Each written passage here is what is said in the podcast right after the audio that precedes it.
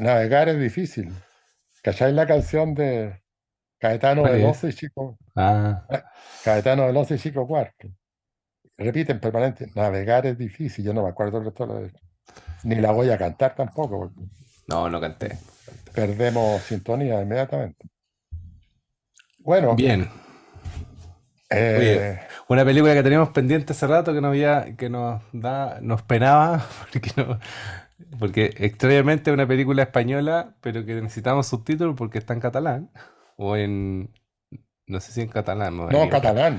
Catalán. ¿Sí? Ya. Porque hay varios dialectos en España. Pues está el catalán, el. Sí, pero esto Alcarrás es de Cataluña. Ah, ya. Es un pueblito catalán.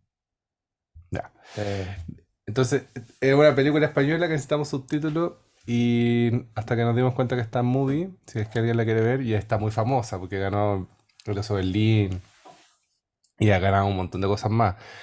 Eh, Alcarraz de Carla Simón, del, de este año, no, del año, del año pasado, 2022. Y mm, yo pensé que iba a ir a los Oscars, porque, bueno, pero no, no llegó a los Oscars. Em, pero postuló, pero no la, no la admitieron. Mm, sí. Pero bueno, es una... Ahora, e, es una buena película, evidentemente, pero yo creo que le falta, le falta cierta modernidad narrativa. Uno, uno sabe para dónde va la película muy tempranamente. Ahora, lo que sí creo que es notable, y es un fenómeno en esta película, es la actuación, la calidad mm. de la actuación. Sí, ah, yo, estaba, yo, estaba como mirando cosas de. Porque es la segunda película de Carla Simón. Claro. Eh, y me, dieron ganas de la, primera igual, porque. No, verano del 93. Muy alabada, muy alabada. A mí me la han recomendado montones esa película. Y sabéis que yo vi ahora, estuve buscando crítica un poco para cachar qué decía la gente. No está tan improvisado este. Y, oye, pero sabéis que todos le tiran un montón de flores. Como que no hay una no, dentro de las críticas que uno puede leer en, porque tú hay una, hay una página que se llama eh, ¿cómo, cómo que era? Eh, puta, no me acuerdo cómo se llama la página que veo siempre, que te tira todas las críticas que tiene la película. Entonces te dice las críticas buenas, las críticas malas. Y ahí, bueno, tú vas viendo un poco los perfiles de quienes, a quienes no les gusta la película, a quienes les gusta la película. Pero esto extrañamente en todos los portales, Rolling, estoy hablando de portales importantes, no como el blog de cine de nosotros o, un blog chiquitito. no, es así como IndieWire, como Rolling Stone, eh, bueno, en, 50, 50 años más este podcast va a tener importancia. esperemos, esperemos, esperemos. Y, y todas las críticas, sí, pero la tienen muy arriba. igual, yo, yo salí de la película con una sensación de que ya vi una, vi una buena película. El final, el, final me encantó. No, quiero contar nada al final todavía, pero probablemente diga algo al final sobre el final, porque el final es muy bueno. Eh, pero claro, eh, es extraño el fenómeno. Yo no, no, sé no sé qué pensar mucho sobre el fenómeno de la película, pero traje dos o tres preguntitas eh, que creo que son, son importantes como para hablar.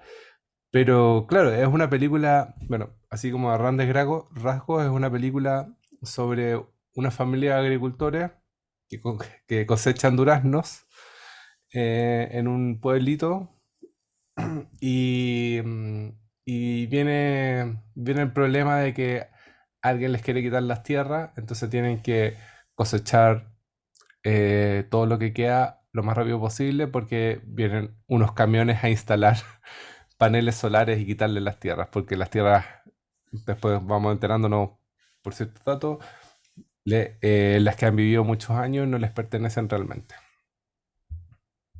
Y eso es la película. claro, por una cuestión hay, una película americana también que tiene lo mismo. O sea, son estos viejos agricultores que siempre funcionaron con los amigos, esto, lo otro. Y él le, un amigo le pasó las tierras, le dijo, esto ya te la vendo. Y ya, pero no hicieron ningún papel. Claro. Porque, y cuando la, el hijo le dice, pero papá, ¿cómo lo hiciste? No tenéis ningún papel de. ¿Pero para qué? Pues si es mi amigo, Sí, po. mi amigo, mi amigo. Entonces, claro, el enfrentamiento entre un modelo de vida, Eh, que eh, es de la confianza y todo, con otro modelo de vida que está apareciendo y que ya no, no, no da lo mismo si amáis la agricultura o no la amáis, están pensando en qué es lo que produce más plata. eh, pero al mismo tiempo, la sensación que me da que tampoco la directora quiere juzgar a los tipos que ponen los paneles solares, no, es- esa es una de las gracias, sí. Es una de las gracias. sino que plantea un porque lo- los mismos agricultores también cuando, cuando ya tienen que irse, porque ya lo, lo están poniendo los paneles solares, tampoco se ponen a, a- a- entran en crisis, sino que se dan Se que es, se resignan. Es, como la, como la naturaleza, ¿te cachai? Que la maleza se empieza a meter, a meter, a meter, eh, Mm. y sube, y tapa la muralla nomás. Sí. Yo estaba viendo una entrevista de, de la directora, de la Carla Simón, y decía que por eso mismo escogieron los paneles solares como la cosa que viene a quitarle las tierras, porque es súper... No la podían encasillar como solamente algo malo. Como, no No, sé, como que si hubiese sido Monsanto para plantar trigo transgénico. Claro, ahí la película es- se transforma en otra cosa. Y ahora la película tiene que ver con, con, con el tiempo nomás, con el cambio de... O sea, es, es horrible porque los, pro- los problemas que, que presentan como ambos, ambos bandos, si uno quisiera decirlo de alguna manera, son súper...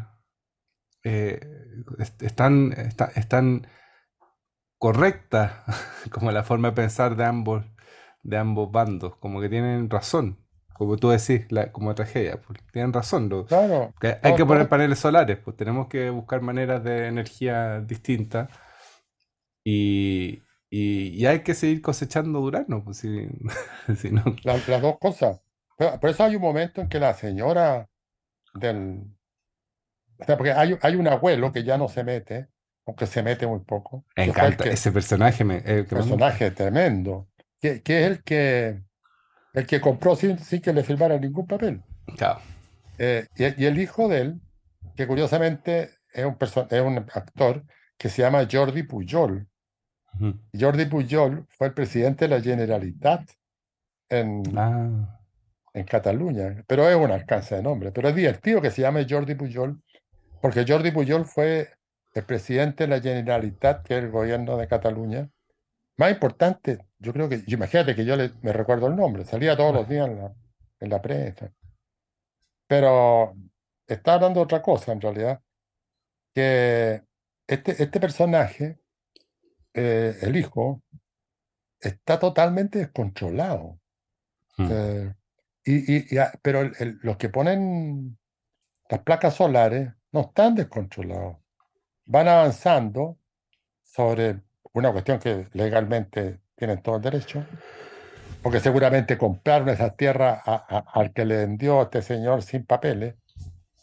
Eh, pero hay un momento en que ellos dudan, que a lo porque le vienen a ofrecer pega. Le dicen, sí. "Mira, ¿por qué no te abandonáis la agricultura, que trabajáis como loco todo el día? Porque tienen que trabajar mucho. Y viene a la industria de placas solares que tenemos nosotros. Y vaya a tener tu sueldo. Y él se pone furioso y dice que no. Entonces la señora, por eso me acordaba, le dice, viejo, lee eso o algo así.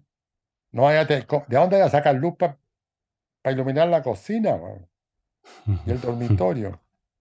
Entonces, eso es muy bonito de la película porque nos transforma los tipos que ponen las placas solares, que sería la modernidad, digamos, Claro, ah, no los transforma en demonios.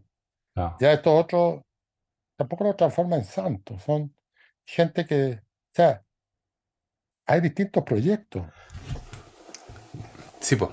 Y, que, y, y eso es quizás algo que les falta un poco, porque todo el rato comparaba esta película con películas chilenas, que a veces están en el mismo tono, porque nosotros hemos, hemos criticado el cine chileno y nos cuesta meternos un poco al cine chileno porque a mí en lo personal me cuesta el realismo. A ti igual te cuesta el realismo, como la idea del realismo. Y, y es difícil como plantarse eh, pararse desde ese lugar a hacer películas, porque em, primero es tremendamente difícil, o sea, lograr, lograr que una escena sea realista entre dos personas es, es- muy difícil. Eh, quizá una de las cosas más difíciles, porque incluso iluminarla, eh, montarla, no es tan difícil como hacer que la cosa funcione realistamente en el plano de que uno le crea a los actores, no en el plano de que, estén actuando y que un- como que salga la escena, o sea, la, la escena puede salir igual. El tema es como, cómo, cómo darle esa carne a, a una escena, y acá hay muchas escenas que son muy bien logradas, muy, muy interesantes en cómo, cómo se, se genera la energía entre los personajes y los actores y, y, y cómo, la, cómo la, la cámara va mostrando, va mostrando como lo, no sé, como la cotidianidad, como cómo se presenta la cotidianidad. Y ahí hay un tema muy bien, como muy interesante de cómo se filma porque se había dejado de, siento yo que se ha dejado de hacer esa, ese tipo de filmación, como claro. porque me que la, recuerda, me recuerda un poco el realismo, neorrealismo italiano o las películas de exacto, los 50, 60 eh, francesas. sí, eh, sí. Eh, sí, pero claro, porque en el fondo aquí lo que está ocurriendo, el eje, el, el eje central, es que esta gente va a tener que abandonar su tierra y los otros van a poner la- las placas solares. claro, Están asumiendo eso, pero siguen trabajando. Entonces, el resto son historias cruzadas al interior de la familia, pero todas son pequeñas historias, sí. pequeñísimas. La niñita, la, la adolescente, que está siempre enojada, los niñitos chicos que juegan como malos de la cabeza, la Mm. hermana del personaje principal, que se llama Kimet, eh, el viejo que decís tú que es el abuelo, que, que casi no habla en toda la película, pero No, la pero es tiene una escena fantástica. fantástico. Es que, ¿sabes qué? Yo creo que ahora que estoy pensando, eh, en, en toda esta escena de todos los personajes, donde se cuenta un poco quiénes son los personajes, todas son de pura acción. O sea, los personajes no es que están sentados uno frente al otro conversando, sino que están teniendo acciones. Eh, la Claro, niña está aprendiendo, la hija está aprendiendo a bailar, está haciendo una coreografía con una amiga. El, el, bueno, el, el papá, el Kimet, que es como el, el líder, está todo el rato arriba del tractor o cosechando cuestiones. El, el abuelo quizás el personaje más como etéreo, pero está en una acción muy, muy bonita, que es como dándole el peso a las cosas, porque hay una escena de él caminando por los, por los árboles de durazno, pasillos de árboles de durazno, y como tocando las hojitas, mirando los duraznos como con cierta nostalgia, o sea, uno le da ese- esa, esa idea, como la nostalgia, como le dar un peso a la, a la... Pero, pero ya- y ahí hay, una, hay un sistema narrativo súper bueno, porque la chica, la adolescente, que es muy linda, que no me acuerdo cómo se llama en la película, Mariana, Marione, algo, algo así. Ma- Mariona, Mariona se llama, es una Mariona, adolescente. Sí, eh, que lo hace una, bueno, ella hace una operación súper interesante porque escucha peleas sí, entre su papá y su mamá. eh, observa al abuelo cuando está recorriendo las plantaciones. mm, eh, o sea, mira, e- ella mira y escucha. Mm, y se apena. O sea, ella se da cuenta que, que no hay nada que hacer. Pasa que, claro, hay, hay un, hay un, hay una catástrofe que, que viene, se le viene encima. Claro, pero ella la está observando. Sí. Cada vez que escucha pelea, porque también el hermano, digo el papá, pelea con la hermana, eh, eh, eh, todos son muy agresivos además. Pero ella escucha todo esto y mira y, y vive una pena muy grande porque se da cuenta que está metida en un mundo eh, atroz, to- todos muy, muy agresivos, muy, muy de mal humor, eh, sin mucha esperanza de futuro, Mm, salvo al final que se junta toda la familia, mm. pero para asumir la derrota en el fondo. Entonces, e- eso yo lo encuentro, lo- lo- los niños chicos también escuchan mucho. Bueno, los niños chicos están fantásticos. los niños chicos siempre son un arma o- doble filo porque son muy difíciles de controlar eh, son re complejos, pero cuando funcionan, no sé, todas las películas de niños chicos que son obras maestras son increíbles por los niños chicos. No me acuerdo de 400 Gol, pero Sí, po. cómo funciona. Y el, el, eh, el pibe, Claro, to- to- como que cuando funcionan bien los cabros chicos son una- un deleite. Y acá funciona, hay muchas escenas muy buenas, como están en la cabaña, en esas cabañas que se inventan, cuando están en el auto. Como que hay toda una dinámica de improvisación. Yo creo que, o sea, escuché a la, a, la directora que con los niños improvisaban harto. Claro, ahora Y tan ah, bueno. hay que volver a repetir una cosa que a mí, yo pensé que lo había leído mal cuando lo leía. No hay un solo actor profesional. No, no, no. La, la que es más actriz, la que es más actriz es la hermana, la que, la que es como de Barcelona, que es hermana de la directora. ah, Que es como el personaje más moderno, por así decirlo. pero que se ve re poco. Que se ve poco, que tiene poca escena. Ahora, por ejemplo, este personaje que es el personaje principal, que es este Quimet, Kimet. Quimet, el Jordi Pujol, que se llama Jordi Pujol, es un agricultor, Es un es, agricultor. una, es un agricultor del pueblo. No sé si el mismo pueblo donde filmaron o no. Eh, y todo el resto eh, son seleccionados a través de un casting que se hizo en el pueblo. En el pueblo. Eso es, eso es extraordinario. Entonces, y, y rinden, bueno, y por eso, ah, ellos vieron una protesta de agricultores. Mm. La, la Carla Simón. Simón, Simón y su equipo fueron seguramente en la investigación que estaban haciendo a ver una protesta de los, de los agricultores porque le están pagando muy, muy poco en el frigorífico. Sí. Y ahí vieron a Quimet, eh, que es el Jordi Pujol, en la vida real, y Quimet en la película, eh, tirándole fruta al, al edificio del, del frigorífico. Y dijeron, puta, este gallo no serviría. Oye, entonces aquí se abre un- una compuerta gigantesca en el sentido de que se puede hacer películas con actores no profesionales y pueden quedar notables. Siempre que esos actores sean seleccionados con un gran criterio. Sí, igual. Es que, bueno, ahí tengo un problema con la película, creo yo. Eh, y no, no te he hecho la pregunta que te quería hacer hace un rato, pero em, la aprovecho de hacer.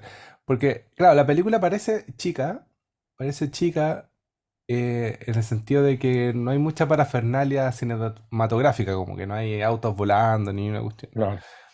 Pero una película, no, no, no tengo la cifra de cuánto costó, pero es una película cara. Es una película difícil de grabar. Es una película cara en el sentido logístico, como tener a todo este grupete de personas en un lugar, en una casa, arrendar, arrendar, no sé cuánto tiempo habrán grabado, pero al menos tiene que haber pasado un mes Seguro. grabando. Eh, entonces, un mes, estas personas, alimentando a estas personas, eh, No, probablemente no es, estaban todas juntas en el set, pero, pero es como, como el grupete de personas grabando, que al menos tienen que ser unas 20 personas más. Eh, entonces, igual es una película que se ve pequeña, hay hartas cosas de producción, como la casa, los árboles, los tractores, lo- to- todo eso, eso yo lo pienso como persona que ha estado en rodaje y es como, oye, ¿cuánto costó mover esos tractores? ¿Cuá- Para tener dos tractores, tres tractores, ¿cuánto cuesta mover todas esas maquinarias para Sí. adelante, para atrás cuando hay que hacer las escenas? Porque las escenas las tenéis que grabar varias veces y acá, acá se, eh, las escenas tienen esa cosa de que no es como la primera y quedó. Yo creo que hay, hay mucho trabajo de grabar y grabar y grabar y grabar porque, porque es una película que tiene mucha... como eh, está muy viva todo el rato. Y no sé, no es fácil llegar a eso. No es fácil. No, y, además es muy interesante la estructura porque es como un mosaico. Es un Son, mosaico. son pedacitos de vida de Mm. esta familia. Y que- pero, pero, pasan cosas muy distintas. Por ejemplo, hay un momento en que esta familia neurótica, que, triste, agresiva, que están con la sensación de que se están yendo a la mierda y todo, van a la fiesta del pueblo. Sí, es fantástico. Van a la fiesta y la fiesta del pueblo es espectacular. todos bailando, la, la única que, que está enojada es la adolescente, Que, que, personaje muy adolescente. no, que se niega a bailar y se había estado preparando para bailar, en fin. Y Kimet eh, se mete a la competencia de quién se toma antes la bota con vino y gana y lo suben en anda. Es, esa secuencia es espectacular. Eh, De viva, de, de lo vi- de lo que logra captar la cámara, porque, insisto, es muy difícil como manejar todo ese choclón de personas y que, que no veáis como el extra ahí parado mirando el techo, que no veáis a la no, no, persona no, está, está bailando, notable, está bailando notable. como mal, como ex- bailando como extra. ¿De ¿Cachai? Que los extras de las películas bailan así como todos tiesos. No, aquí están todos había metidos, es que son todos de ahí.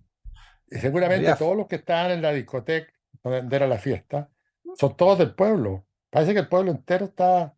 Entonces, eh, pero, pero, pero esa secuencia de la fiesta no tiene una línea causal. No es que la fiesta, porque Quimet se tomó la bota, le haya pegado a la señora, cosas de ese estilo. Se muestra la fiesta, espectacular, plup, ese pedacito que hay. Mm, Ahora vamos a este otro pedacito. Eh, Quimet entrando al frigorífico y haciendo no sé qué. Después el hijo de Quimet que, que- mm. que- que se emborracha. Eh, y así sucesivamente. Entonces, es, curiosa la estructura. Ahora, e- es un tipo de estructura que me da la impresión que tiene parecido con dos cosas. El cine chileno, una. Ah, yo creo que, no, no sé por qué, pero ponte tú, eh, ¿cómo se llama? Aquí la tengo. eh, la película de la Dominga Sotomayor. Bueno, sí, converso, converso. claro, eh, es muy tarde para morir joven. Claro. Eh, es una película donde uno puede decir no pasa nada, pero pasa Mm, mucho. Son también fragmentos de, de un grupo que está de camping, creo, no me acuerdo bien. Eh, son fragmentos, pedazos, pedazos de historia, como, como las diapositivas, mm. como diapositivas de- de una fiesta. Pero aquí cada diapositiva es una pequeña historia que, que, que va armándose eh, sin necesidad de que una historia desencadene algo que tiene que ocurrir en la otra y así sucesivamente. Mm. eh, ahí yo creo que hay un parecido y Sí, pero igual acá, o sea, per- perdonando, ojalá que no escuche Dominga esta cuestión, pero siento que hay una diferencia que, que nosotros acá en Chile tendemos a caer, que, que acá se nota que, que es, que es, o al menos, bueno, quizá alguien del pueblo de Alcarraz dirá, lo, dirá algo distinto, no, esas personas no son de acá. Em, pero es, es un poco más, es un poco fiel a la idea de pueblo, como que no hay ni un personaje que no sea, eh, como que no están hipsterizados los personajes. Como que Mm. en, en muchos cines chilenos ten- te- tratamos de meter los personajes como ñu- ñuñoíno, al ñuñoíno ahí en la película. Porque ese es el mundo de, de todos los cineastas de, de gran parte del país, porque están, estudian en el Gómez Milla, estudian en Ñuñoa, Macula y como que está dando vueltas en Ñuñoa en- en- o Providencia en, en las películas chilenas. Claro, aquí está Hay la, poca, esta hay, hay poca película, de hecho, quizás Raúl Ruiz, aunque igual era un, un, un, pr- un proto ñuñoíno,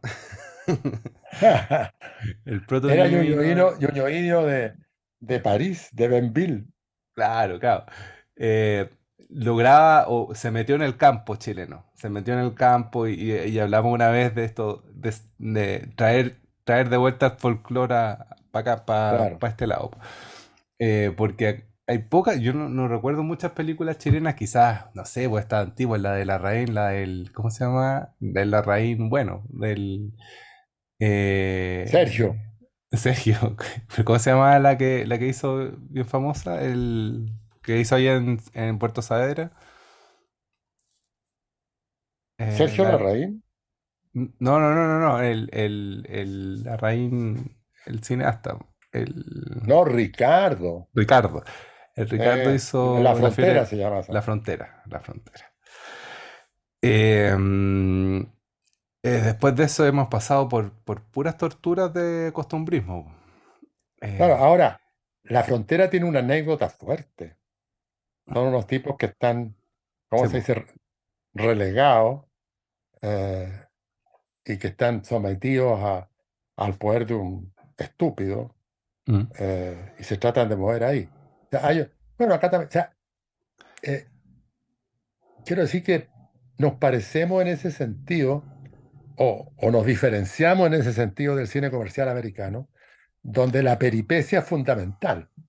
Aquí la peripecia, y, y en el caso de La Dominga, en el caso de, de otras películas chilenas, la de Ricardo, por ejemplo, la peripecia es una cuestión chica, como para el final. Mm. Lo importante es mostrar el mundo social, Mm. eh, donde está instalada la historia, y a pedazos, a pedazos que no tienen una articulación, o sea, no son películas hechas para el final.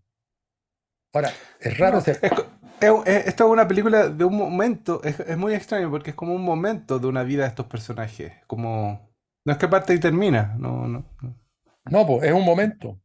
Es, es como una, una, una diapositiva o varias diapositivas eh, del mundo de estos personajes. Eh, sin una gran conclusión, tú no sabes lo que va a pasar con él. Mira, yo siguiendo esta idea que tenemos de ver películas, películas chilenas de muy bajo presupuesto, hechas por jóvenes realizadores, estas medias abandonadas, vi ayer una película que se llama, y en ese sentido el nombre tiene mucho que ver, se llama En el medio de la nada. Así se llama la película. En medio de la nada, dirigida por Marco Pereira, un estudiante de la Escuela de Cine de la Universidad de Chile, que fue alumno mío, eh, que egresó hace un buen tiempo, eh, y también es parecida.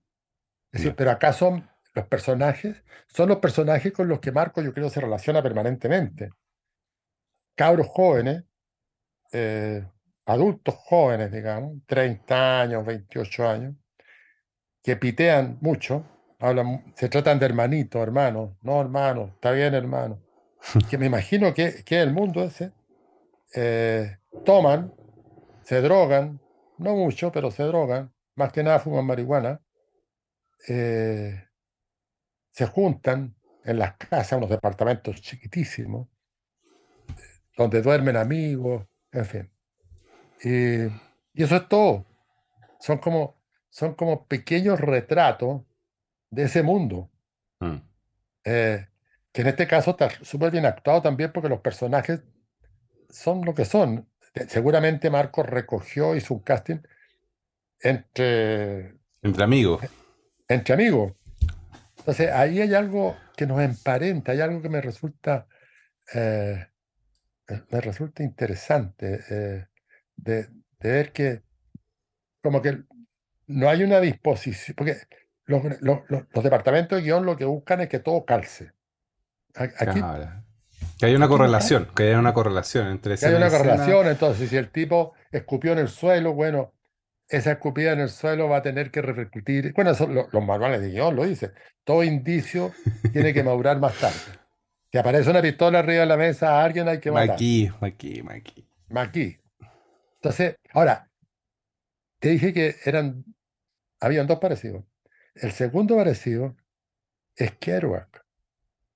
Las novelas de Kerouac, no todas, pero hay una, Ya, pero una que que quiero. tiene- No, ahí, te, te lo digo, porque que es como el Ñuñoa del mundo, po. De es que Kerouac es po. el, el, el, el de Nueva York. Sí, po. Pero, pero, por ejemplo, hay una novela de Kerouac que a mí me gusta mucho, que se llama Los Subterráneos.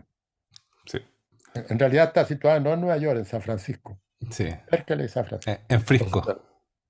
Eh, los subterráneos. Y, todos son encuentros de borrachos, de jóvenes que ya no son tan jóvenes, eh, que están piteados hasta el infinito. Este, son mucho más radicales que en la película de Marco, porque estos están destruidos.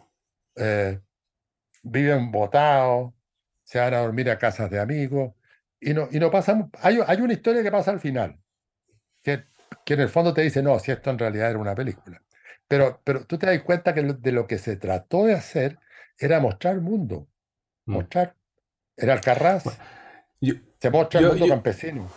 yo no lo compararía tanto con Kerouac, lo compararía más con, con José Donoso, un lugar sin límites, como ese tipo de historia que muestran un mundo, un universo, pero claro, que no, y no es como con un principio y final, po. Claro, pero, pero el lugar sin límite eh, tiene una articulación súper poderosa.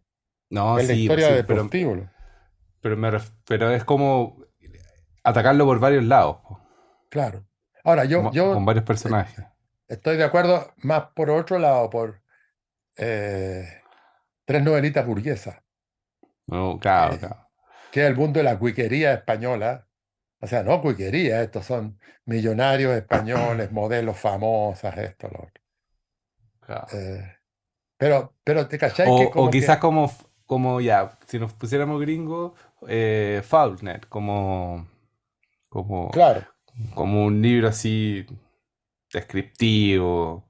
Que, claro que no, que- claro que no es la anécdota la que manda, claro, sino que es la descripción del mundo. Bueno, todos los manuales hablan, que nosotros lo hemos pasado en clases, uno en términos generales puede hablar de películas de espacio, Mm. películas de acción, y la otra película personaje. O sea, nunca, nunca son una pura cosa. Por ejemplo, esta película, de la que estamos hablando, de Alcarrás, es una película de espacio, agricultura, pero también una película de personaje. Mm, Y mete un personaje, todos son personajes riquísimos, pero, pero, pero no una película de acción, eso, eso, pero aunque también es un poco, pero esencialmente de espacio, que muest- lo- los espacios no se refieren a los espacios paisajísticos nomás, pero el espacio claro. social. Eh, es, es de espacio y es de personaje. Pero, Sí, pero ponte tú en la pregunta que te quería hacer desde el principio del capítulo y no lo he logrado. Que, ¿cómo o por qué el realismo podría volver a ser importante? Porque en un momento fue muy importante el realismo y después nos olvidamos del realismo un rato. A mí nunca he entrado mucho en el realismo en el cine, como que siempre, siempre siento que estoy mirando una película, entonces no me gusta que sean realistas. Eh, no- no- o sea, en el sentido de que siempre me gustaría que haya una maña, como, como lo que hablábamos de la película de, de Sebastián Lelio, que es como adentro y afuera, porque esté el adentro y afuera de alguna forma. Pero acá no, acá estamos en una película, película, ya, totalmente adentro. Eh, pero está, está funcionando, está funcionando. eh, Claro, claro. Es que estas películas, eh, como muchas películas, buscan la empatía. O sea, buscan tener al espectador. ¿me mm, cachai? Entonces, por eso que es la emoción la que te va guiando, porque a mí me emocionaron algunas partes de la película. No, o sea, no es que me haya puesto a llorar, pero, pero me fui seducido por la historia. mm, Eh, entonces, la película quiere empatizar con el espectador. Bueno, a diferencia, por ejemplo, de lo que hace por nombrar a alguien que siempre nombramos, pero Ruiz, que Ruiz trata de eliminar la empatía, sí, de, de- de- de- hacer que la película no te emocione, sino que tú la puedas ver y que puedas trabajar con la película. Eh, Entonces, claro, el realismo yo creo que busca la empatía, porque no es malo hacer realismo, ni, ni es feo hacer realismo, pero hay diversas, o sea, lo real es una cosa muy movediza. Ah, pero Entonces, hace, hace rato que una película tan realista no ganaba algo, creo yo. claro, claro, porque es que, es que esta película yo creo que logra, o sea, claro, esta película, lo, positivo que tiene dentro de esta idea de- del, realismo es que da cuenta de, un- de una realidad precaria, pero no precaria en, el sentido que la gente no tiene muchos recursos, sino que nos dice, hay una estabilidad precaria en este mundo. O sea, eh, van a poner las pantallas, estos callos no van a poder seguir plantando melocotones, van a tener que hacer algo, seguramente lo van a hacer, van a volver adelante, no se van a separar, la el Quimet va a seguir tratando de sacar adelante su familia, la adolescente linda, esta, la, ¿cómo es que dijimos que se llamaba? Eh, la cantada enojada, ¿cómo dijimos que se Sí. llamaba? eh, Romani, Mariona. no, Mariana. Mariona va a seguir estando enojada con la vida hasta que encuentre Pololo y capaz que la dejen embarazada joven. En fin, van a haber muchas cosas, pero, pero la película no, no detiene el movimiento de lo real. Eso es lo que quiero decir. Yo, yo creo que el realismo malo es, el que tiene el movimiento de lo real y termina con una conclusión. Esta película pudo haber sido al final una película con un letrero que dijera la- los paneles solares están destruyendo la agricultura española, y eso habría sido un horror. No, aquí eh, eh, hay una inestabilidad, no se sabe bien. O sea, porque también la- a lo mejor la directora se pregunta lo mismo. o sea, ¿qué vamos a hacer? ¿Vamos, vamos a sacar los paneles solares y vamos a prohibirlo para que sigan plantando melocotones? Eh, ¿o vamos No, a eliminar ¿qué, los melocotones? qué- qué hacemos con una persona que no tiene la escritura de la casa y ella dice que es de ella? Entonces, eh, eh, es la crisis entre lo viejo y lo nuevo. Sí, Que sí, no, que pero, no pero igual que lo hay, nuevo. que, que igual hay capas que, que, que la película toca que, no sé, a mí, a mí me, me conflictúa, me conflictúa. En principio diría que no me gustan las películas tan realistas, pero creo que la pasé bien al final de la película y creo que tiene un final, bueno, el final está, es, es- es, eh, es increíble. Entonces me, me, me, empecé a hacer la pregunta por qué el cine chileno trata tanto de ser realista y no le funciona, porque el 90% de la película chilena intenta hacer em, como mostrar una, un- una minoría, por así decirlo, eh, social o, o sexual y, y trata de ser súper realista y que para mí son las que menos funcionan. Eh, y, y acá hay un método que, que está, bueno, que también tiene que ver con la plata, el método, pero acá hay un método donde la cuestión parece andar, como... Claro. Claro, porque es que, es que yo creo que tiene que ver con. O sea, el- hay un realismo que se levantó como bandera, ser un espejo de la sociedad. Sí, Ese es el realismo que no es bueno. ¿Por qué? Porque los espejos reflejan, pero reflejan la imagen invertida. No, no reflejan la imagen tal cual es.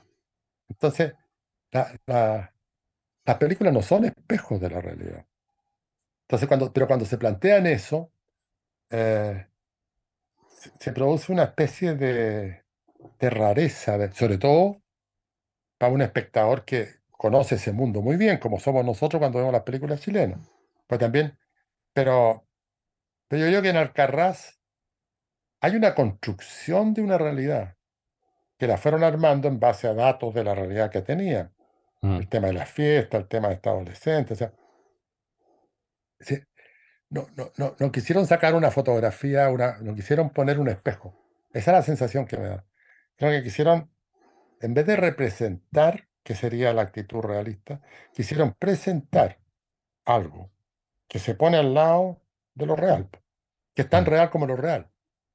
Y, y yo creo que eso es re difícil hacerlo. ¿eh? Es, es- es re es re difícil saber cómo lo hacen también, cómo llegan a eso. En cambio, nosotros lo que tratamos de hacer, no todo, pero sí varias películas chilenas, eh, es operar como un espejo de la realidad y mm. tratar de hacer todo. Ahora, hay, hay otro problema. No es lo mismo ver una película española que ver una película chilena, por, no solo por, por los montos de plata, por la calidad, sino que también porque son personajes que uno no conoce, que hablan de otra manera. En fin, que, que es Sí, lo sí, mismo hay, que. hay- hay una trampa ahí que, que no sé si la, la Claro. podemos percibir. O sea, esa misma trampa vive el cine chileno cuando se muestra en Europa. Claro, o el cine coreano cuando nosotros vemos las películas coreanas y decimos, Exacto. ¡ay, qué rara esta película! Y quizás está súper mal actuada y nosotros no sabemos que está terriblemente actuada. Por ejemplo, nuestro querido Hong Sang-ho No, eh, claro. es súper realista, ¿cachai? Pero hace un realismo. O sea, es, es real porque los personajes no son vampiros ni son dragones, sino que son personas. Pero lo que ocurre entre ellos eh, no, no, no es lo que ocurre realmente en la vida, Mm, ¿ah? Pero, mm, pero, pero da cuenta de lo que ocurre en la vida. O sea, sí. eh, responden a esta idea de que el cine no es el mundo. El cine es una presentación del mundo, de un mundo o de varios mundos, pero no es el mundo. mm. Entonces, claro, es como, entonces, ah, e- e- es un tema complejo, difícil de hacer. Súper difícil, no, súper difícil. Y súper difícil entender por qué funciona menos o más. Porque partir de los mismos materiales, pues la cámara, un par de actores, y que traten de tomar eso que está ahí en la esquina, tráiganlo para acá, para dentro del cuadro. Y cuando lo ponéis dentro del cuadro, dejó de ser lo que está en la esquina y, y, funciona distinto. O sea, ahí hay, ahí hay un problema tremendo. O sea, yo, yo creo, pero, pero, en, pero en ese sentido, si bien se parecen, bueno, Alcarrás, de estructura digo, Alcarrás la hizo completa. Ahora, no sé qué pasa, pero tuvo un éxito tremendo en España. Yo, yo así no, y como te digo, me le, busqué las críticas principales y ni, a nadie le, nadie le parece eh, nada, no hay, nada malo, no hay nada malo. Ahora, hay otra cosa que también aquí aparece, pensando que una película de espacio, de espacio social, digo, y es como, como se demuestra lo, lo que uno imagina que es el pueblo español, o lo que es el mundo español, no digamos el pueblo español, porque el pueblo tiene una significación específica.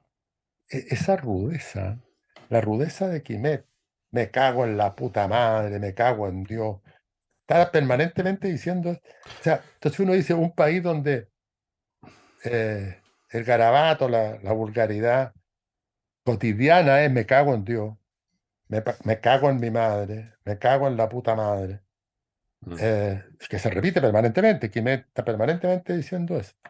Entonces, hay esa cosa, esa percepción, ¿no? De el, el tema de la casa, que sale en la también, noche. También hay, también hay otra capa que acá para nosotros es difícil de, de zafar o, o, o pasar por encima. Porque si bien nos presentan a estas personas como alguien, como familia que en algún momento eh, como que ayudó a, las, a, los, a, los, a los terratenientes a ocultarse, entonces lo que te hace pensar es que ellos estaban dentro de la guerra civil del lado de la más izquierda. Seguro. Claro. Entonces, pasa que eh, ese, esa, pero esa visión de campo, aunque sea un poco más de izquierda, no son tan de izquierda como un ñuñoíno, por así decirlo. Entonces, claro, ellos dicen que los protegieron para la guerra. Claro. Entonces acá pasa algo extraño que, que, que, la película siento que lo plantea muy bien, que no es que tengan una posición política evidente y, y una posición política bastante también ambigua. Yo, hay varias lecturas que uno puede como ir haciendo sobre los personajes que son o no son más de, de izquierda o derecha o tienen cierta ideología o no. Y acá cuesta un poco más como dejar esa ambigüedad planteada, como que si los personajes no son absolutamente progres o de izquierda, pareciera que la película no, no es del no es de, nuestro lado. Entonces le, tememos mucho a, esos personajes exacto. más ambiguos, de, una ideología más ambigua. Exacto. Y esa ambigüedad es la que da, eh, la que produce realidad. Pues el otro, el problema del realismo cuando esquematiza todo. Sí, pues. ¿Me cachai? Eh, donde, donde los buenos son súper buenos, los malos son súper malos eh, y ganan los buenos. Entonces, claro, ahí está esquematizando porque em, se, pierde complejidad. Pero este es un realismo que no pierde complejidad. Los personajes. todos son súper complejos, súper.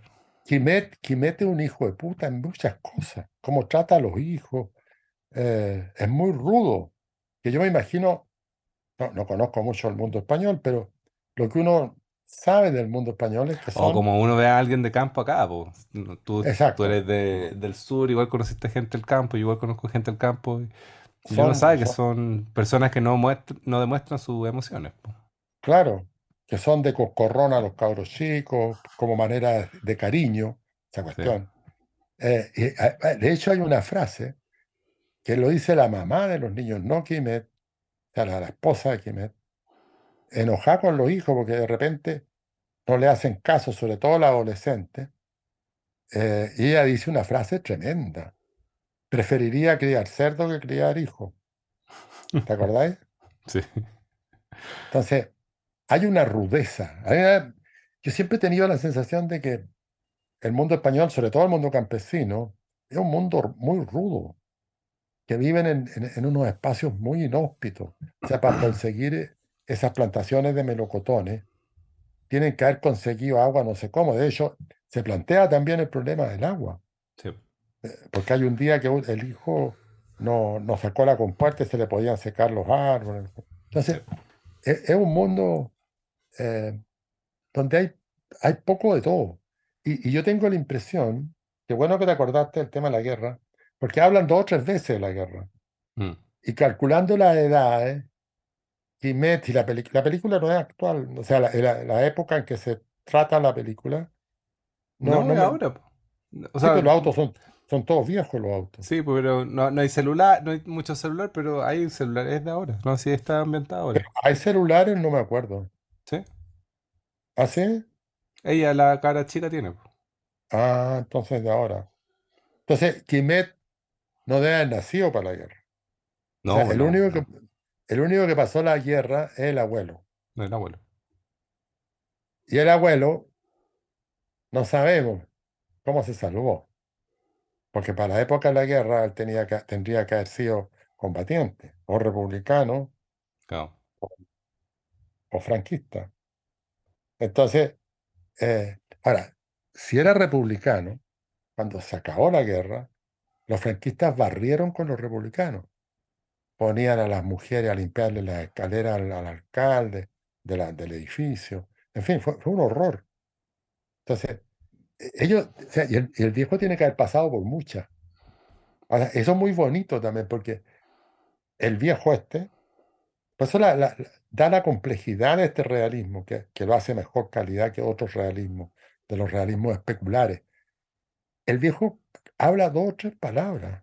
Creo no, que no. canta, canta en un momento. Cantó la canción de la guerra, pues. Ah, Canta una canción de la guerra. Y la chica, la adolescente, también casi no habla, escucha nomás. Escucha y, y reacciona, sale.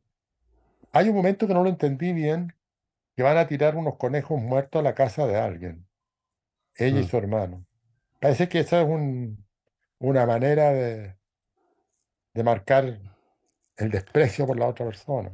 Claro, pues, a, a- a los de, a los, pero también hay- el viejo le va, al principio de la película, le va a llevar, eh, ¿cómo se llama esta? Eh, no son brevas, son higos.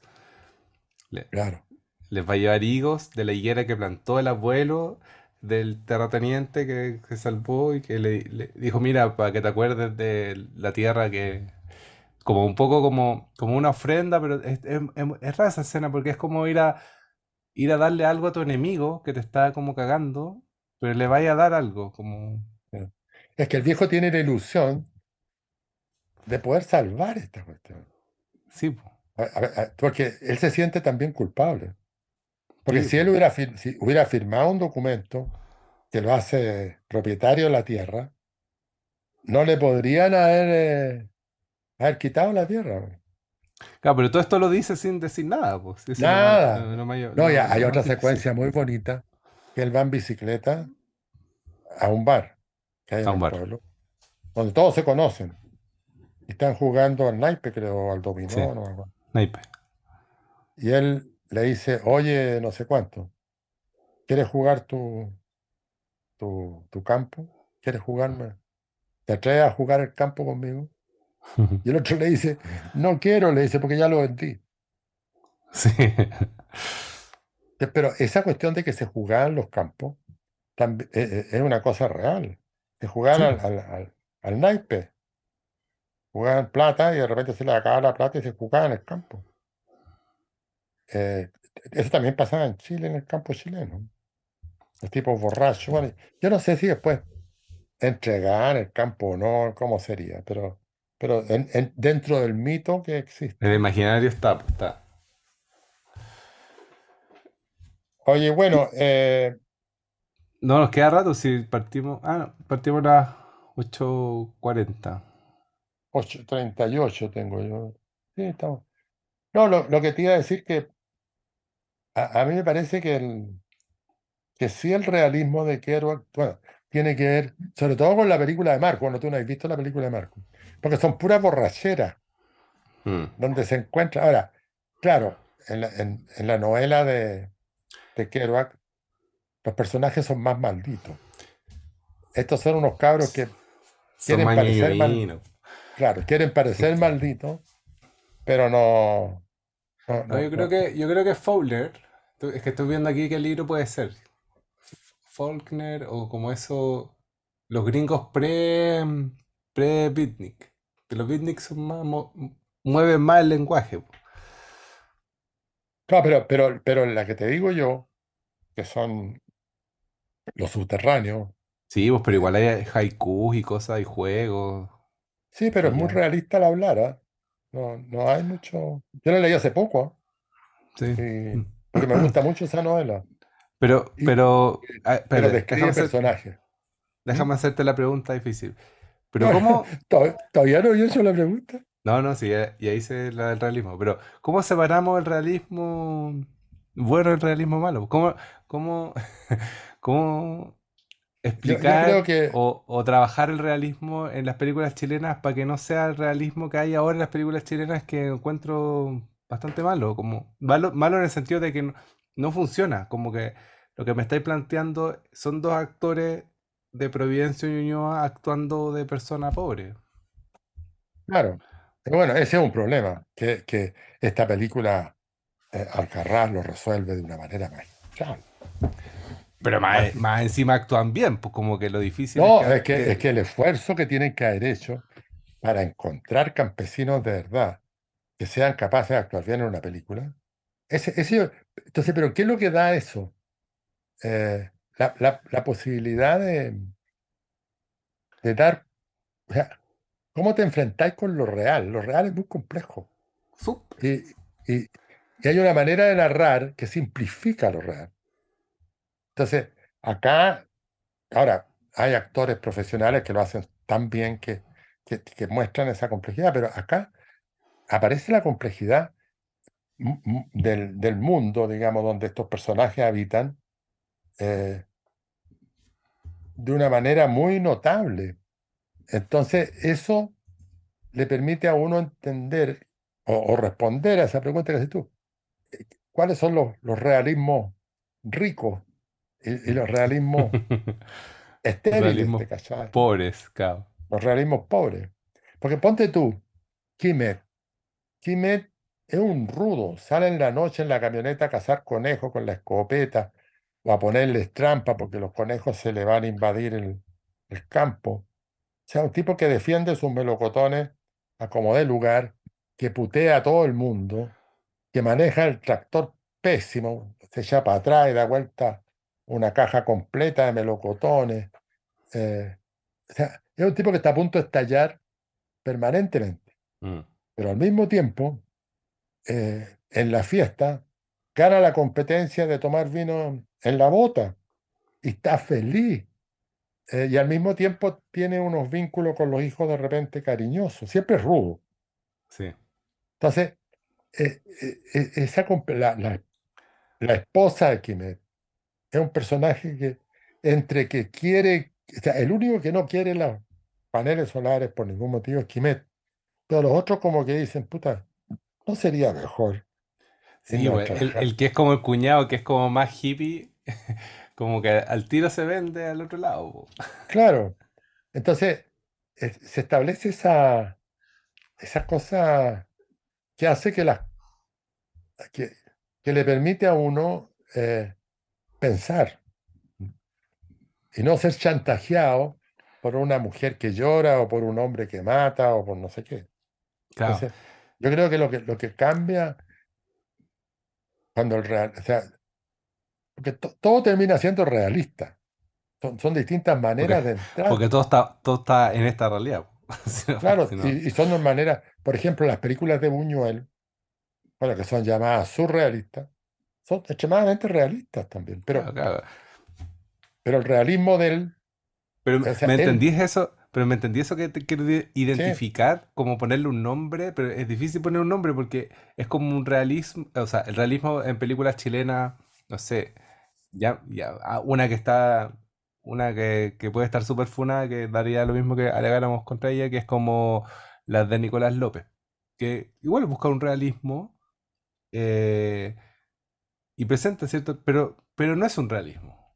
O sea, eh, eh, No, pues que se llama realista, porque la gente está en una casa como todas las casas, eh, camina por una calle como todas las calles, que habla como, como habla todo el mundo. Pero, pero eso no significa que estén dando cuenta de la realidad. ¿ah?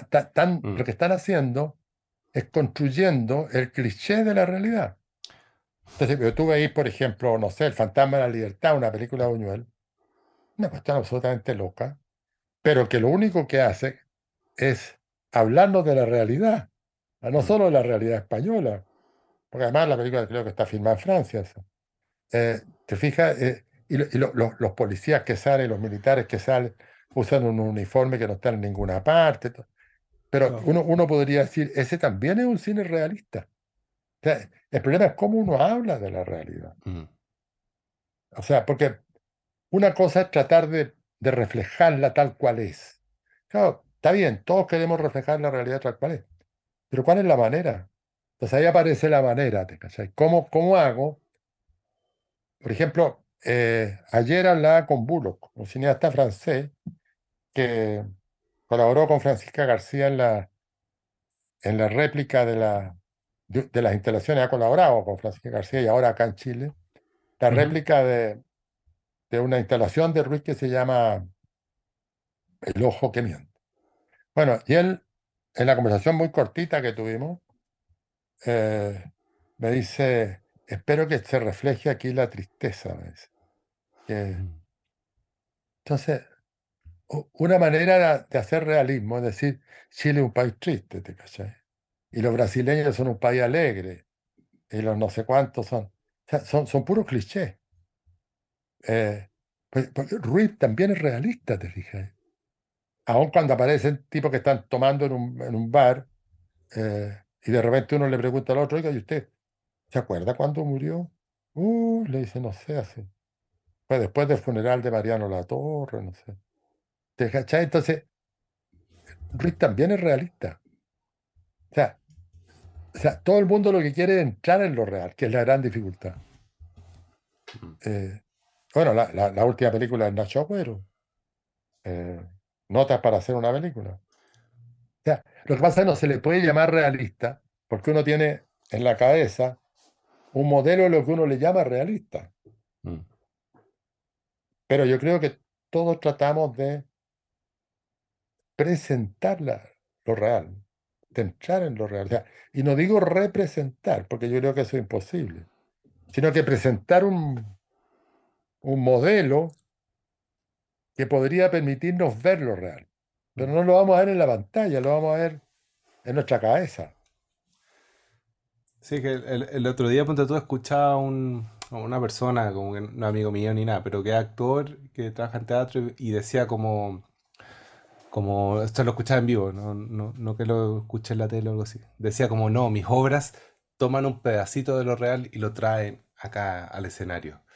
Y es como, como, como esa, esa idea tan, tan de, de, de- de que lo real es algo que tú puedes como, como encapsular, como que puedes como, Claro, como pescar una retroexcavadora y darte ese pedacito de lo real en un, en un, y en ese, en ese traspaso de espacio no hay un cambio. Y, claro. y es súper es, súper raro, pero yo siento que hay muchos que eh, tienen en la Claro, porque cabeza esa ese- idea. esa es la idea de la representación. Sí, de- de- pero hay un problema ahí que Borges lo trata muy bien. Es decir, lo real no cabe en una película. No, en tú, una me traje una frase, me traje una frase de Baudrillard como para ir cerrando, eh, que, que me encanta y hace rato que la vengo ocupando, que dice, de lo real siempre habrá más. Claro, fantástica. De lo real siempre habrá más, porque es terrible. sea, porque- Oye, pero tres minutos antes de cerrar. No, no, dale, cuento- le- la Un, tira- un la tiramos. cuento, un cuento muy bueno. El alcalde de una gran ciudad llama a un conjunto de geógrafos para que le dibuje el mapa de la ciudad. Eh, Pero le dice, quiero construir un mapa de la ciudad que no, que sea bueno, bueno. Estos tipos le hacen un mapa y se lo llevan, lo ponen sobre una mesa y el alcalde dice, pero esto no es la ciudad, aquí- la ciudad tiene mucho movimiento, eh, hay gente que va para allá, para acá. Y los geógrafos que eran muy buenos le trajeron un, mapa donde había gente, mucho movimiento. Y él, el, el alcalde dijo, sí, pero aquí no hay amores, no hay crímenes.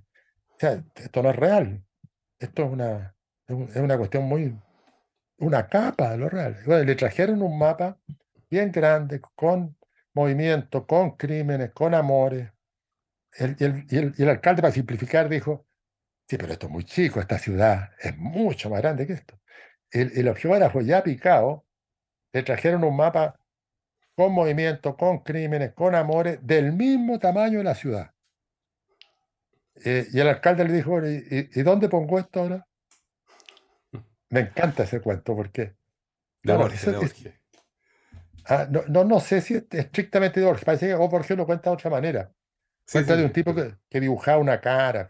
Bueno, el asunto es que, claro, que, así con lo real, porque, porque lo real no cabe eh, ni en un poema, ni en... Porque como dijiste la frase, porque siempre va a faltar algo. ¿Cómo fue la frase? De lo, real siempre habrá más. siempre habrá más. Es, muy cortita y es muy... Pero muy buena, muy buena, porque... ¿Por qué siempre habrá más? Porque todo se está moviendo. Sí, pues. Entonces nosotros mismos, cuando partimos a las 2038, éramos seres muy distintos a los que somos ahora. Hemos perdido células, hemos perdido pelo, nos han crecido las uñas, en fin. Entonces, claro, no se trata de agarrar el mundo y meterlo en un pedazo de película. No, no, no, no, eh, no es eso. Ahora, esta confusión, este tema del realismo es un temazo. ¿eh? No, es que, eh, y yo creo que debemos hacernos cargos como profe en algún momento de esa cuestión, porque es una, es una, es una manera de entender el oficio de hacer cine súper perjudicial, siento yo, porque te condena a tratar de hacer algo que es imposible. Claro, claro. Por eso la frase es muy buena. Bueno, por, eso que los directores que quieren entrar en lo real y, y presentarlo, que no es lo mismo que representarlo, presentar lo real en, como decir, mira, algo parecido a esto vendría siendo lo real, eh, hacen cosas tan distintas a lo real. Que para volver de nuevo a nuestro querido Raúl Ruiz. Uno puede decir, Raúl Ruiz es realista, aunque tú ves las películas son muy locas. Pero él trata de entrar al, a un real que se está moviendo y, y moverse junto con él, que es lo mismo que hacen todos los grandes cineastas. Bueno, lo hace Buñuel, como decía, lo hace Lynch, lo hace Antonioni, lo hace Resné. Y por eso que la gente tiende a aburrirse con Resné. Pues yo, yo me acuerdo cuando era joven, fui a ver el año pasado Marienbad, me quedé dormido. E, error garrafal, porque desilusioné a, la amiga que había invitado. Eh, pero, pero Resné es lo más realista que hay. Pues. O sea, ¿cómo habláis de Hiroshima sin, si no es de esa manera? Claro, pero, pero lo que pasa es que cómo entrar en lo real. Si ni siquiera sabemos lo que es lo real. Lo real es, algo, es una frase que no sé de quién es, pero yo me acuerdo muy bien de ella porque siempre la cito. Dice, lo real es algo imposible, pero necesario. es más o menos lo mismo que de la frase. ¿De quién era la frase que trajiste? De Baudrillard, que le copia todo a, Borges, pero... Tiene que haberla sacado de por ahí, porque es como muy borgiana. Bueno, Borges, Borges ah, ah, hace un cuento, Borges hace un cuento bien parecido al que yo conté, mucho mejor, pero que es más difícil de contar. Y yo creo que este cuento lo debo haber leído yo en algún lado, porque. Y lo deben haber copiado de Borges también. Bueno, la pasa es que Borges es todo. Borges es un tipo que trató de entrar a lo real, precisamente. Lo único, lo único, el único problema es que era un poco facho, pero. No fue suficientemente de izquierda para los ñuñuinos de esa época. Claro, pero ser facho y escribir esa literatura que hizo. No, no, no. Se, le perdona. no, tema, tampoco, tampoco fue. Bueno, sí. Cuando vino a Chile.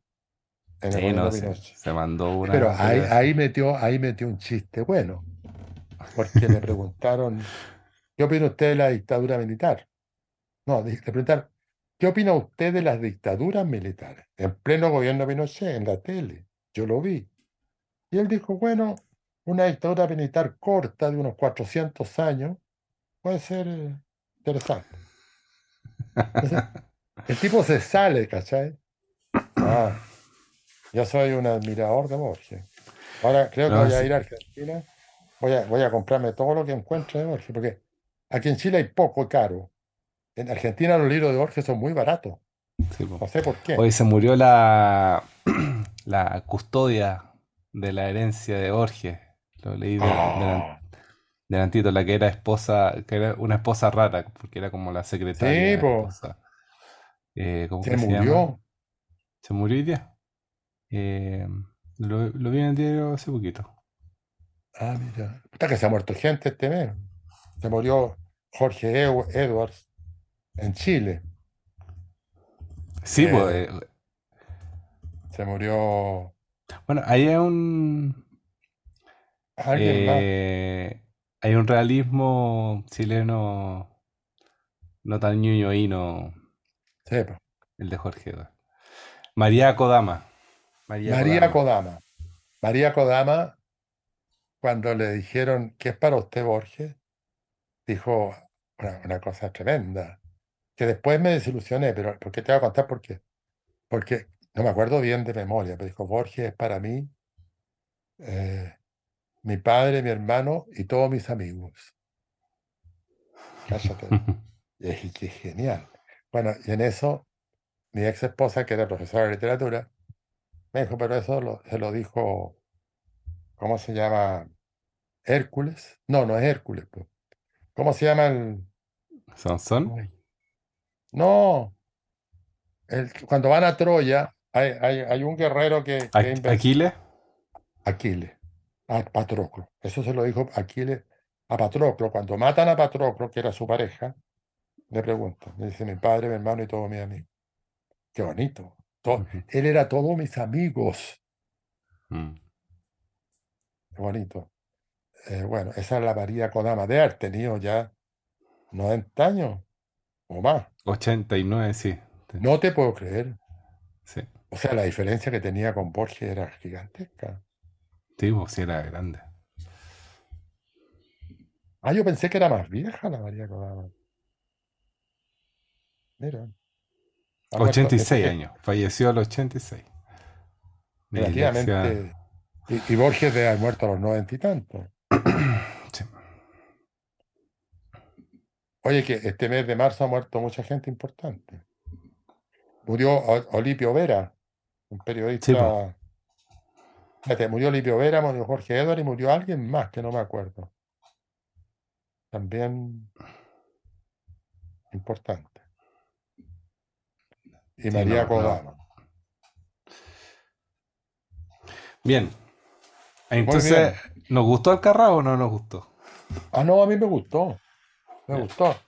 Ahora, no es como ver eh, cine norteamericano, obviamente. O sea que, que uno se olvida de, de todas las teorías del cine. Es que el cine norteamericano es espectáculo. Sí, po. Alcarrás es, una- es, es una- es- es arte. Son dos cosas muy distintas.